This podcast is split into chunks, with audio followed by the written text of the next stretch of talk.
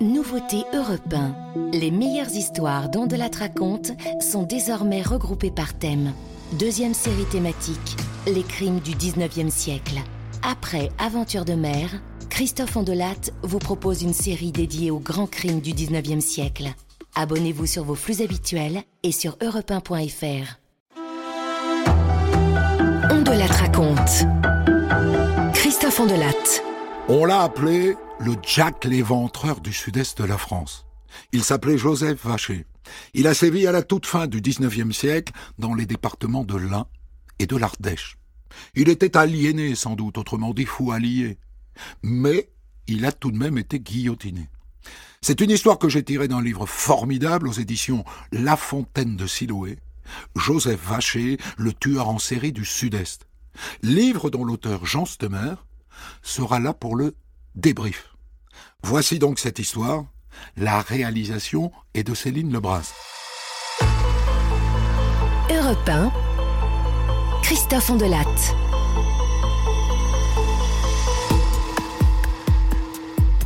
Cette histoire débute le 31 août 1895 par une scène terrible dans un décor de rêve. Le petit hameau de Bénonce, dans l'Ain. Par une belle journée d'été, quand le soleil tape fort sur la colline, avec le Rhône en contrebas qui scintille en direction de Lyon. Il est une heure et demie de l'après-midi, et en pleine chaleur, un jeune berger prénommé Victor, Victor Portalier, conduit un troupeau de vaches vers le coteau à deux kilomètres. Victor a 16 ans, c'est un orphelin, la Société lyonnaise de sauvegarde de l'enfance l'a confié à un fermier. Et ce fermier, ma foi, en a fait son garçon de ferme, et l'était son berger.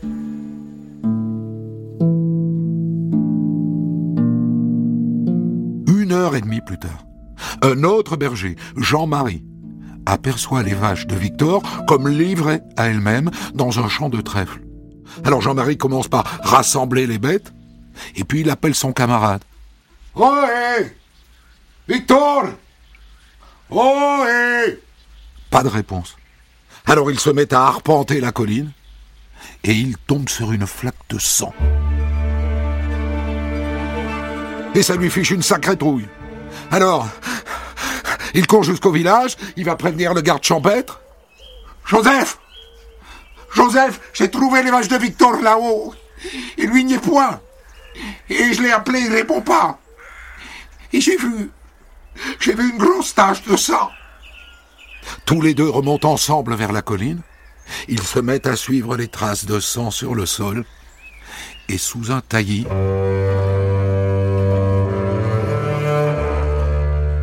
Victor Victor mort Oh, vain Dieu, Jean-Marie Quel malheur La scène est indicible. Ni l'un ni l'autre n'ont jamais vu pareille horreur.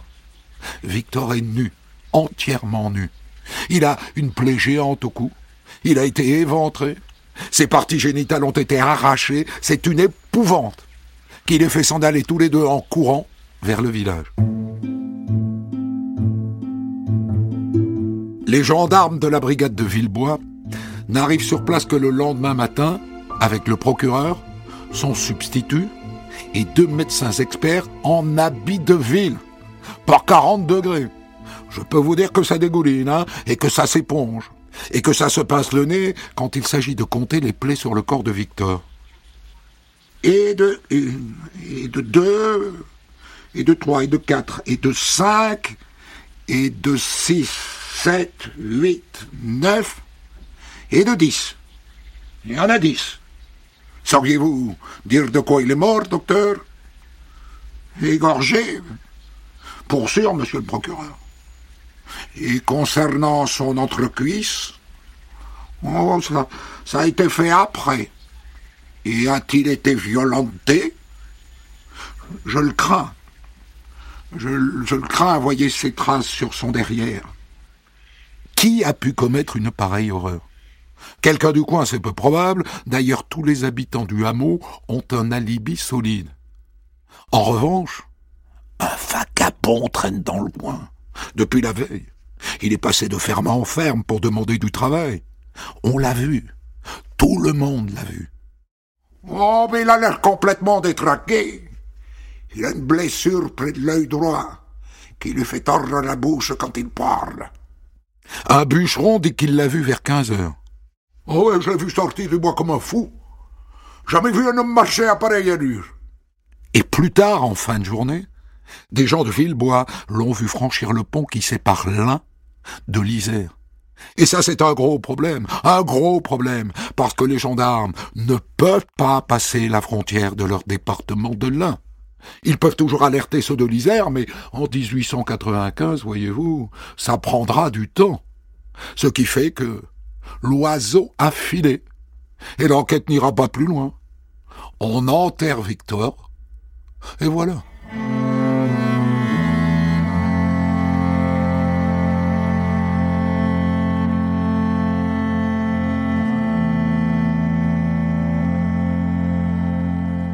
Deux ans plus tard, le 19 juin 1897, un samedi matin, dans le hameau des Vachères à Courzieux, dans le Rhône, derrière une haie, en bordure d'un chemin, on trouve un petit corps effroyablement mutilé.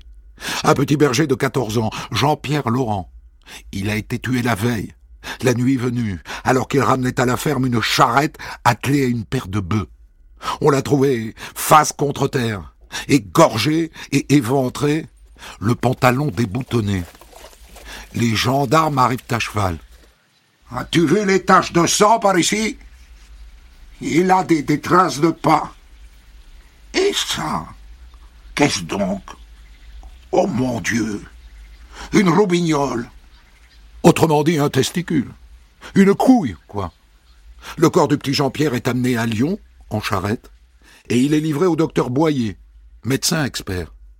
Selon mes constatations, messieurs les gendarmes, ce jeune homme a été dans l'ordre.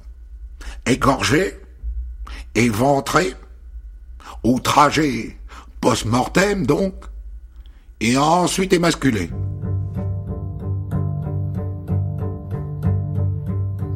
La chance dans ces deux affaires, c'est la nomination d'un tout jeune juge d'instruction à Pélé. Émile Fourquet, 35 ans, ambitieux comme pas deux. Quand il arrive, il trouve sur son bureau le dossier du meurtre du petit Victor, massacré deux ans plus tôt à Bénance, et le dossier tout frais du crime de Courzieux, le petit berger, Jean-Pierre. Et il fait tout de suite le rapprochement. Deux garçons, jeunes, bergers, tous les deux égorgés, éventrés et violentés. S'il l'a tué deux fois, pourquoi est-ce qu'il s'arrêterait? Alors le juge envoie sur le champ un télégramme à tous ses collègues sur un territoire qui va de Dijon en Côte d'Or à Privas en Ardèche. Il cherche d'autres dossiers du même tonneau. Et il ne va pas être déçu. Il en reçoit vingt. Il les reprend un par un. Il dresse des tableaux avec des colonnes.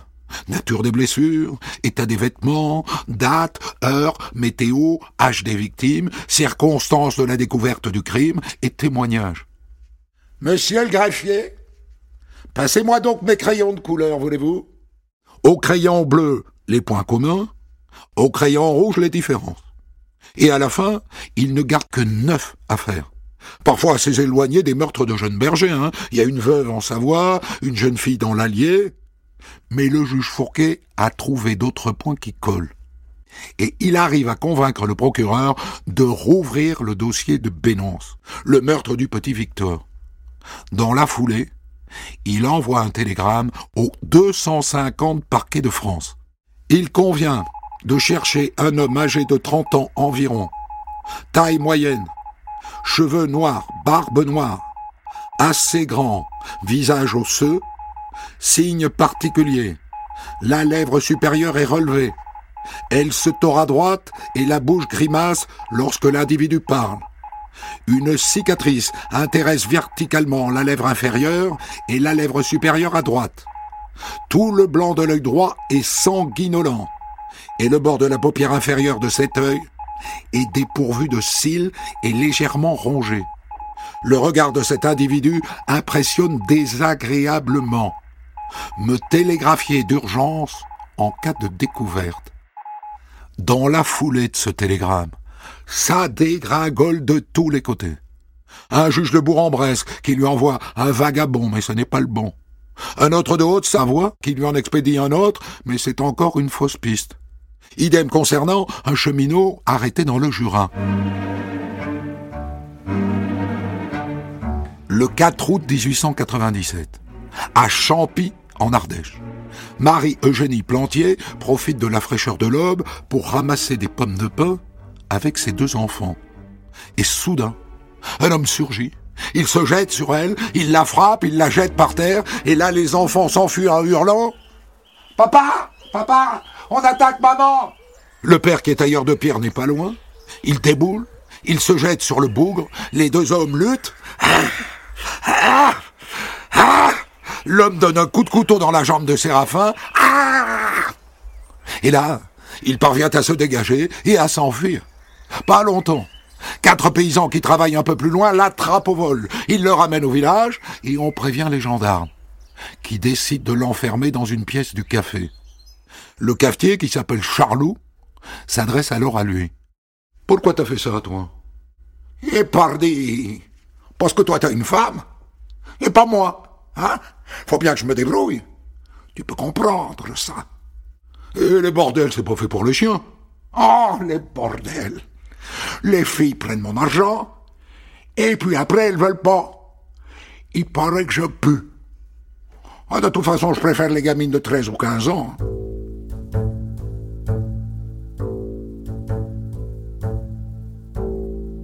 L'oiseau est emmené sur le champ au tribunal de Tournon-sur-Rhône, sous préfecture de l'Ardèche. Et il est présenté au juge, qui tout de suite fait le rapprochement avec le télégramme qu'il a reçu de son collègue Fourquet de l'Ain. Alors il le fait prévenir. L'individu est né le 16 novembre 1869 à Beaufort en Isère. Il se prénomme Joseph Vacher. Il vous sera envoyé dans les plus brefs délais dès que nous l'aurons nous-mêmes jugé. Il est jugé dans la foulée pour avoir agressé la jeune Madame Plantier. Et vous savez ce qu'il dit pour sa défense? Oh, ben quelle histoire, parce que j'ai voulu tremper mon céleri Il prend trois mois et un jour de prison pour tentative de viol. Et comme promis, deux jours après, il est envoyé en train à Bellé dans l'Ain. Et sur le quai de la gare, Vacher hurle. Oh, je vous emmerde, ta cochon Propre à rien Et arrivé à Lyon, il hurle encore. Vive l'anarchie Canaille Aux armes, citoyens Et voilà enfin Joseph Vacher face au juge Fourquet. Le juge qui, dès qu'il le voit, se dit Nom de Dieu c'est mon homme. La blessure en dessous de l'œil, la rigidité du côté du visage, la fixité du regard. C'est lui. C'est lui, il en est sûr. Et l'avantage, c'est que ce garçon arrive avec son petit dossier. Les gendarmes de l'Ardèche ont déjà pas mal travaillé sur son compte. Alors, alors. Il est né dans une famille honorable d'agriculteurs de l'Isère, entendu. Quinzième et de seize enfants issus de deux mariages de son père. Dans l'enfance, il aurait été mordu par un chien enragé, tiens. Et il n'en est pas mort car il a été soigné par une potion. Hein? Ça alors? Il prétend que cette potion lui a vicié le sang. Bon, bon. Il explique ainsi ses accès de rage et son comportement bizarre depuis l'enfance, d'accord. Rien n'est sûr, hein, c'est lui qui le dit.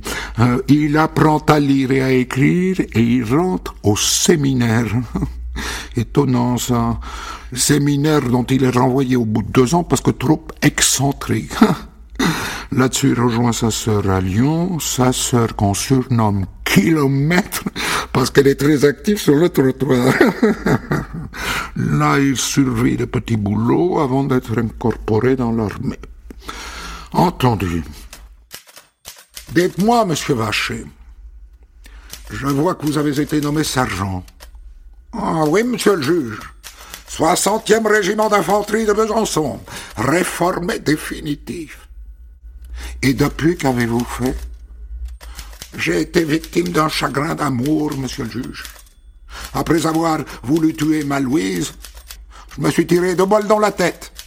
Elle avait promis de m'épouser, et puis elle a changé d'avis. Deux balles dans la tête? Fichtre diable. Ah oui, oui, c'est dans le dossier. Les médecins ont voulu les lui enlever. Il les a toujours dans le crâne. Cela explique qu'il ait la moitié du visage paralysé et l'œil droit injecté de sang.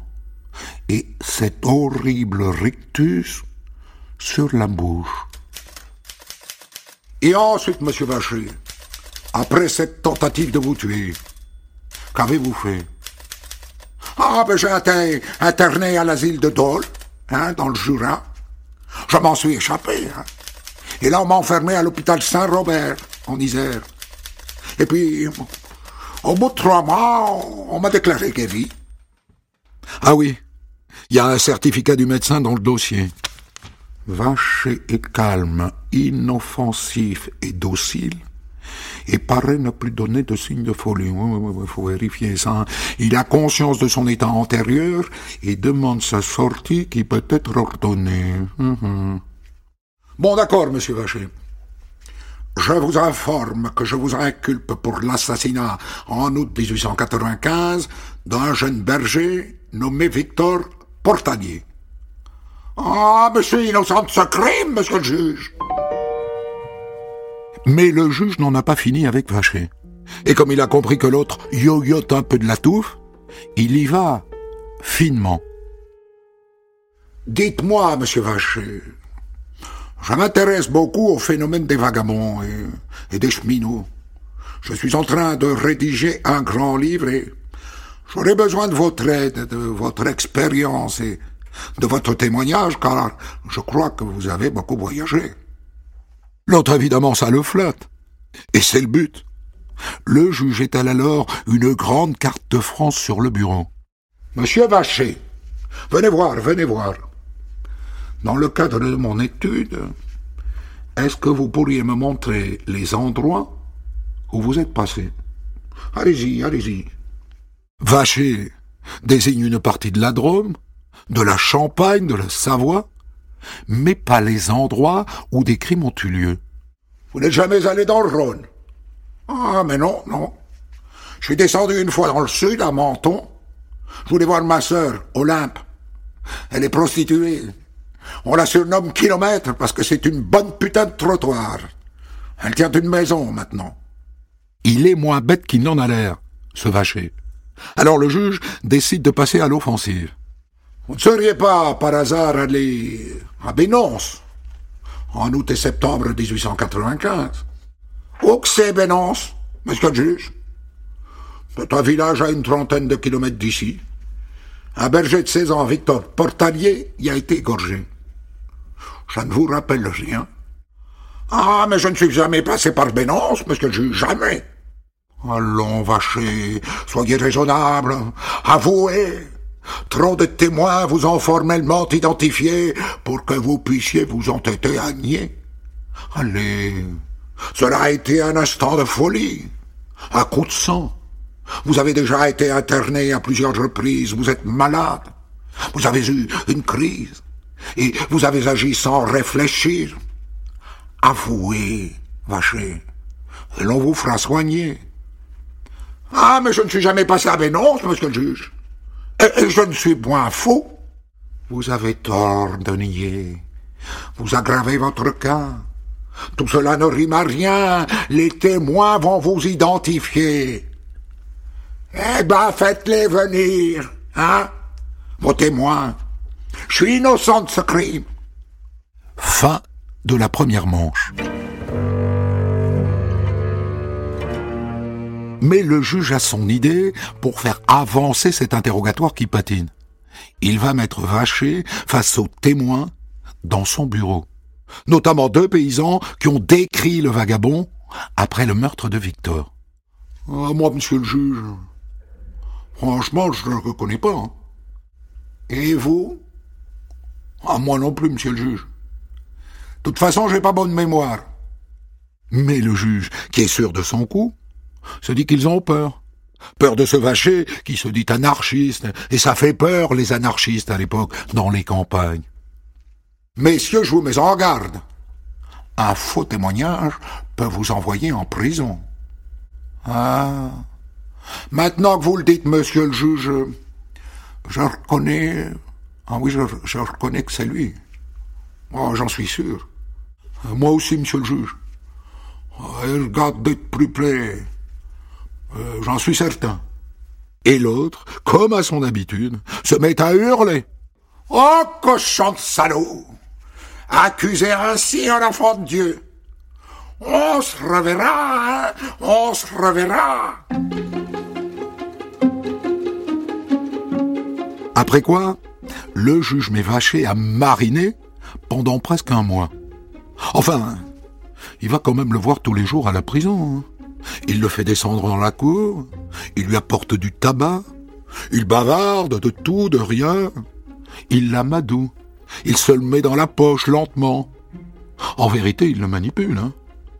Une fois, un gardien l'entendit ravacher qu'il ne risque rien s'il passe aux aveux. Tout ça, bien sûr, hors procès verbal. Sauf qu'un jour, le médecin-chef de la prison vient contredire un peu ses plans. Le nommé Vacher, détenu de 28 ans, est atteint de débilité mentale, d'idées fixes voisines de l'idée de persécution et de dégoût profond pour la vie régulière. Il présente une otite suppurée et une paralysée faciale consécutive à un coup de feu. Il affirme aussi avoir deux balles dans la tête. La responsabilité de Vacher est très notablement diminuée. Le juge est furieux. Enfin, on est en train de lui enlever son coupable. À ce rythme, il va finir à l'hôpital pour aliéner, pas en prison. Et ça, il n'en est pas question.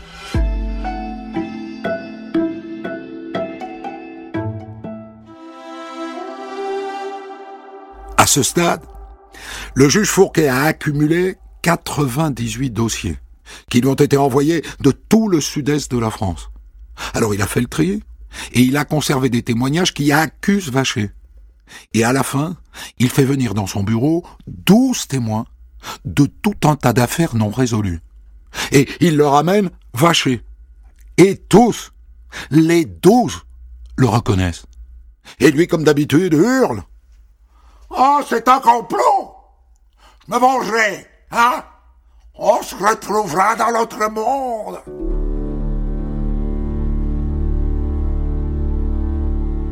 Et pourtant, le lendemain, Vacher arrive dans le bureau du juge avec une lettre. Une lettre qu'il a passé la nuit à écrire. Et qui commence par cette phrase. Oui, c'est moi qui ai commis tous les crimes que vous m'avez reproché. Oh, oh, oh, Des aveux Le juge n'en attendait pas tant, il exulte. Et du coup, il le soumettrait bien à un interrogatoire plus précis, crime par crime. Oh, je ne dirai plus rien. Et je veux que ma lettre soit publiée dans le petit journal, et dans la Croix, et dans le Progrès, et dans le Lion républicain. Et il refuse de signer le procès verbal. Le juge lui tiendrait bien le stylo pour qu'il signe, mais non, il refuse. Et le lendemain, la lettre est dans tous les journaux, et le procureur est hirsute. Enfin, on ne publie pas la lettre d'un fou dans la presse. Et ça remonte jusqu'au cabinet du ministre de la Justice, place Vendôme à Paris. Le juge se fait sacrément remonter les bretelles. Hein. Voilà ce que lui écrit le procureur. Le signataire de cette lettre est à n'en pas douter un simulateur et un fou. L'état mental de l'inculpé doit retenir votre attention. S'il est établi que nous sommes en présence d'un fou, il ne sera pas nécessaire de pousser au-delà l'information. Enfin, décidément, on veut lui enlever son coupable. Mais ça va pas se passer comme ça. Hein. Il y tient à son coupable. Et surtout à sa carrière.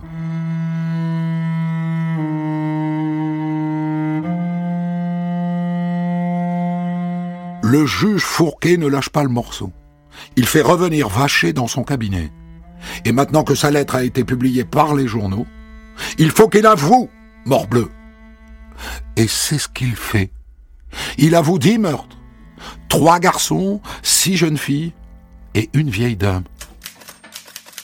À chaque fois, monsieur le juge, j'avais comme de la fièvre, un tremblement nerveux. Je voulais pas tuer, et encore moins violer. Mais il fallait que je le fasse.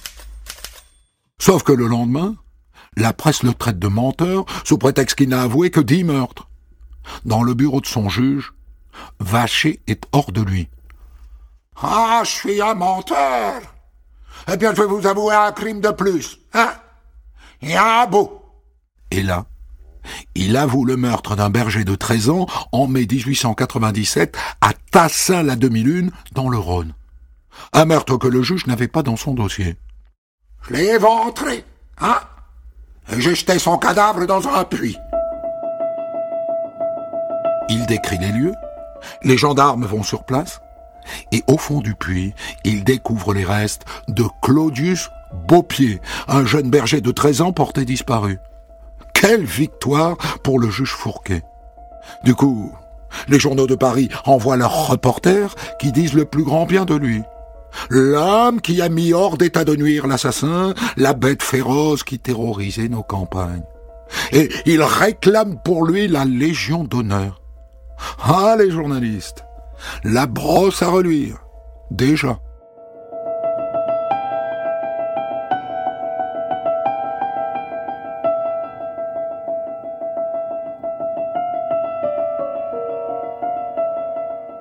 Mais le juge sait que tout peut s'effondrer si l'autre est déclaré fou.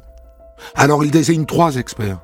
Deux aliénistes, les ancêtres des psychiatres, et le directeur de l'Institut de criminologie de Lyon, qui n'est pas aliéniste. Il note qu'il est affable, poli, coopératif, mais qu'il dit aussi des choses étranges, par exemple qu'il est un anarchiste de Dieu, et que s'il tue, ça remonte à son enfance, à un chien qu'il a léché et qui avait la rage, et qu'on a dû abattre. On l'a soigné avec un remède de sorcier de village. Il dit que ça lui a empoisonné le sang. Dinguerie Hein? Dinguerie évidente. Eh ben non. Le trio d'experts rend son rapport et il écrit Joseph Vacher est saint d'esprit, il est parfaitement responsable de ses actes. À une époque, il a bien été fou, mais il ne l'est plus. Fermez le banc. Il est donc apte à être jugé. Mais vous vous souvenez que le procureur de la République l'a dans le nez, hein, le juge, depuis le début, qu'il le soupçonne de vouloir passer outre la folie de Vacher. Il demande donc l'annulation de l'expertise. Et au moment du bouclage du dossier, juste avant le procès, il ne veut retenir qu'un seul crime, celui de Bénonce, au prétexte que les autres ne sont pas de la compétence territoriale du juge. Et il a bien raison. Hein. Le juge s'est vu trop beau. Il s'est vu en justicier universel. Mais en vérité, il n'est que juge d'instruction à Bélé dans l'un. Rien de plus.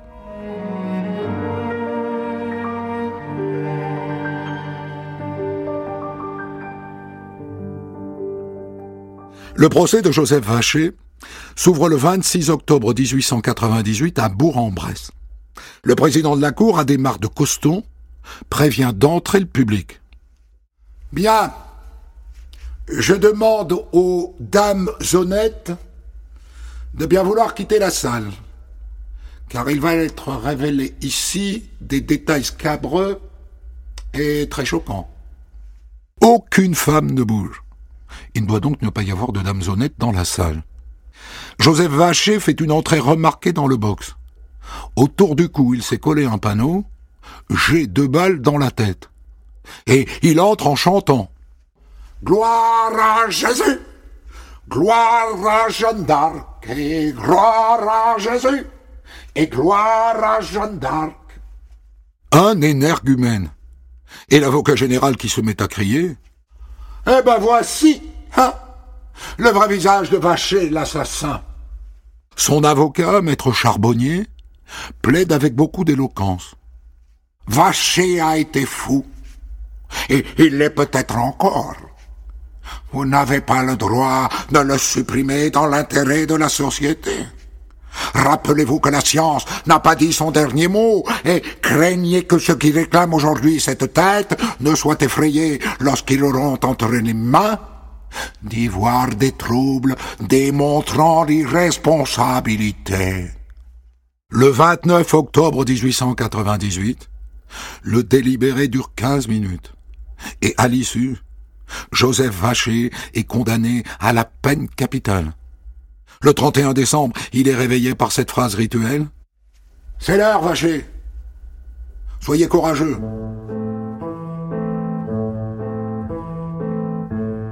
Figurez-vous que l'exécution a bien failli être reportée. Car figurez-vous que le bourreau, Louis Debler, a démissionné. Il ne supporte plus la vue du sang, ce qui pour celui qui manipule la guillotine est assez fâcheux. Alors l'État lui a fait savoir qu'il lui doit encore une décapitation, et qu'ensuite il sera libre. Joseph Vacher sera donc son dernier client. Au prêtre qui vient le confesser, Vacher dit J'embrasserai Jésus-Christ tout à l'heure. Et ensuite, il faut le porter jusqu'à l'échafaud.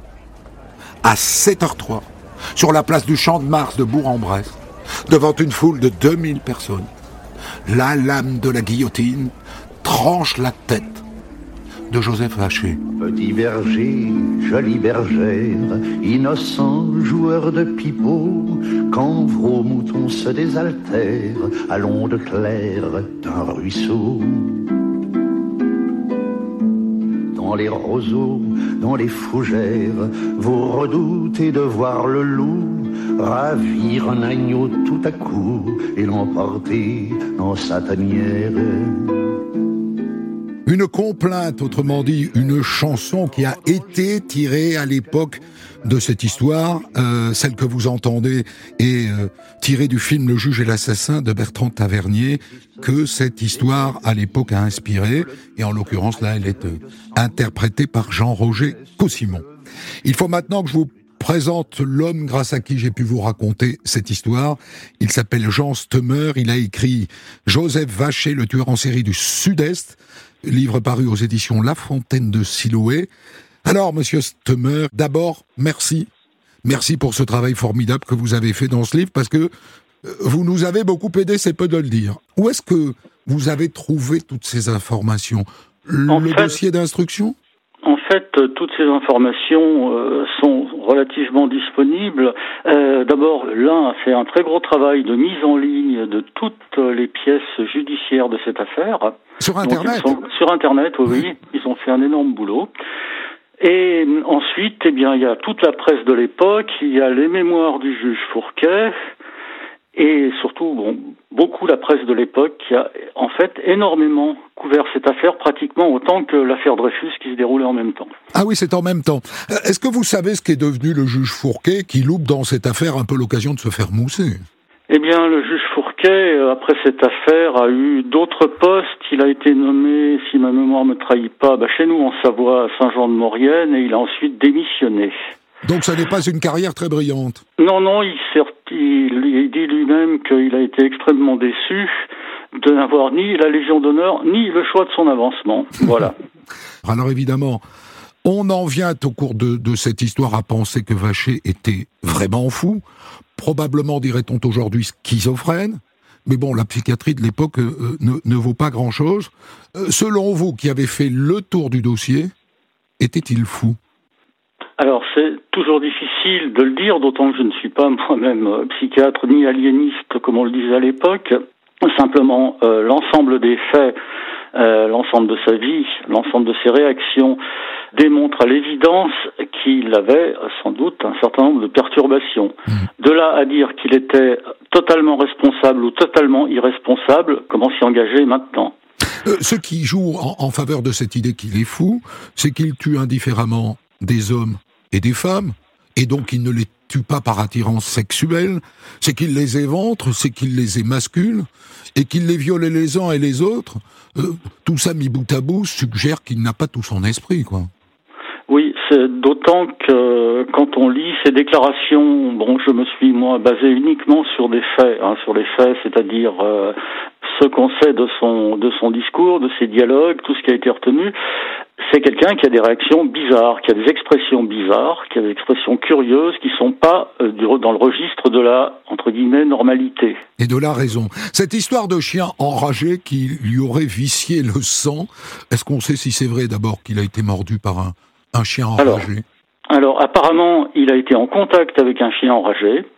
Ça, c'est le maire de, la commune le confirme. Euh, il a sans doute pas été vraiment mordu par un chien vraiment enragé, sinon je pense qu'il serait mort. Oui. Et par contre, euh, à plusieurs reprises, sa famille, ses sœurs, son frère évoquent euh, sa réaction après qu'on lui ait fait prendre un médicament, enfin une potion contre la rage. C'est une potion empirique. Hein. Euh, certaines d'entre elles contenaient d'ailleurs, on en a retrouvé quelques recettes, des, toxiques et du mercure, des choses comme ça, mhm. donc qui ont pu avoir un effet neurotoxique. Voilà. Et alors cette histoire de, de, balles qu'il se serait tiré dans la tête après une tentative d'assassinat parce que euh, sa fiancée se refusait à lui. Il dit qu'il a conservé deux balles dans la tête. Est-ce qu'après la décapitation, on est allé voir euh, on l'a déjà vu avant, puisqu'au cours du procès, c'est d'ailleurs la première fois que ça s'est fait en France, on a montré des radiographies, et ces radiographies montrent effectivement une balle. Hmm, pas deux, mais... Et la deuxième existait aussi. Hmm. Vous savez si post-mortem, parce qu'à l'époque ça se faisait aussi, on examinait le cerveau du condamné on l'a examiné. Euh, les experts de l'époque, euh, pour certains, y ont trouvé des, des, adhérences, comme on disait à l'époque, cérébrales. Euh, D'autres non. Le mhm. débat reste ouvert. Euh, pour certains, euh, la folie euh, avait des traces cérébrales visibles, pour d'autres non. Bon, aujourd'hui, on pense que, à part de, de, gros problèmes neurologiques, on voit pas de traces. Alors, ce qui est très rassurant dans, dans cette histoire, par ailleurs, c'est que donc on a affaire à un juge d'instruction très ambitieux qui va bien au-delà de ce que le droit déjà à l'époque, à la fin du 19e siècle, l'autorise à faire. Et à côté, on a le contrepoids du procureur qui, en quelque sorte, le remet à sa place et lui refixe des limites. Ça marche comme système. Oui, euh, d'autant que le juge Fourquet s'était un peu euh, exonéré de la loi qui, euh, pendant l'instruction, obligeait la présence d'un avocat. Déjà? Oui, oui. Mhm. Absolument. Donc, une bonne partie de la procédure a été annulée et il a dû la recommencer. Ah. Après que Vacher lui ait déclaré qu'il ne souhaitait pas d'avocat.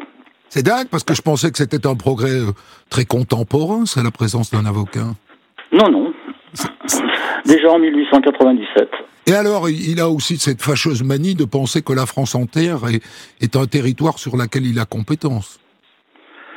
Alors ça, euh, oui. En même temps, s'il n'avait pas essayé de joindre à son, son dossier unique d'autres dossiers, euh, je pense que Vacher aurait peut-être pu passer à travers les mailles du filet. Et puis il y a, plein de choses qu'il fait hors procédure. Enfin, ses visites quotidiennes à la prison où il lui porte du tabac, il lui parle d'autres choses, etc., sont absolument interdites à l'époque et encore aujourd'hui, bien sûr. Oui, alors en fait, on ne devrait pas, on n'aurait jamais dû en tenir compte, euh, puisque toutes ces, tous ces entretiens hors, euh, hors procès-verbaux, euh, théoriquement, n'ont aucune valeur juridique. Mhm. Mais on en a tenu compte quand même. On en a tenu compte euh, dans la mesure où il ne faut pas oublier qu'il a été jugé pour un seul meurtre, techniquement. Et qu'ensuite, euh, il était déjà euh, jugé coupable et surtout responsable d'avance. Hein. La presse s'est acharnée, s'est déchaînée. vous, vous l'avez dit tout à l'heure, le procès de Dreyfus a lieu exactement au, au même moment.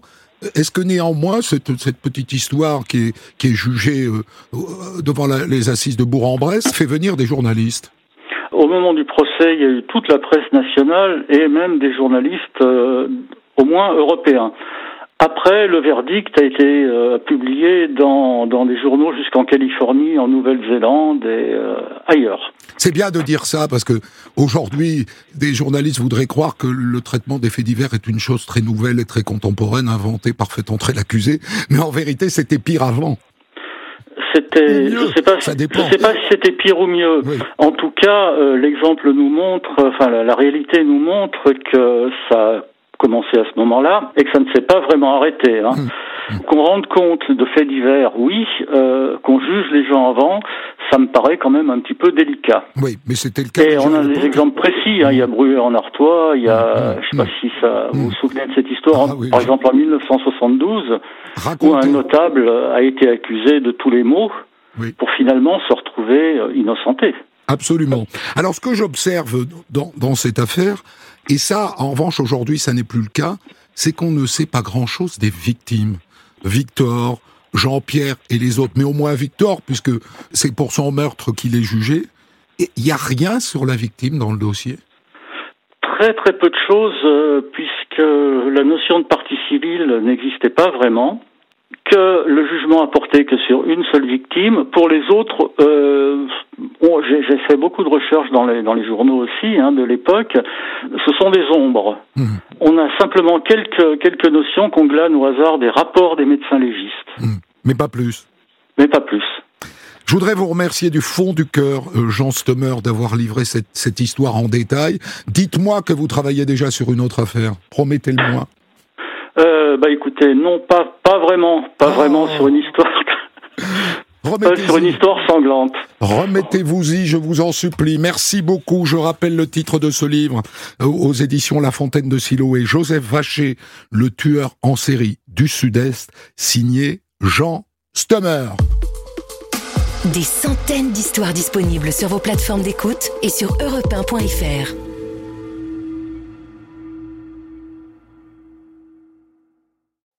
Découvrez l'histoire du jour dont de la raconte à 14h sur Europe 1 et dès 6h du matin en podcast.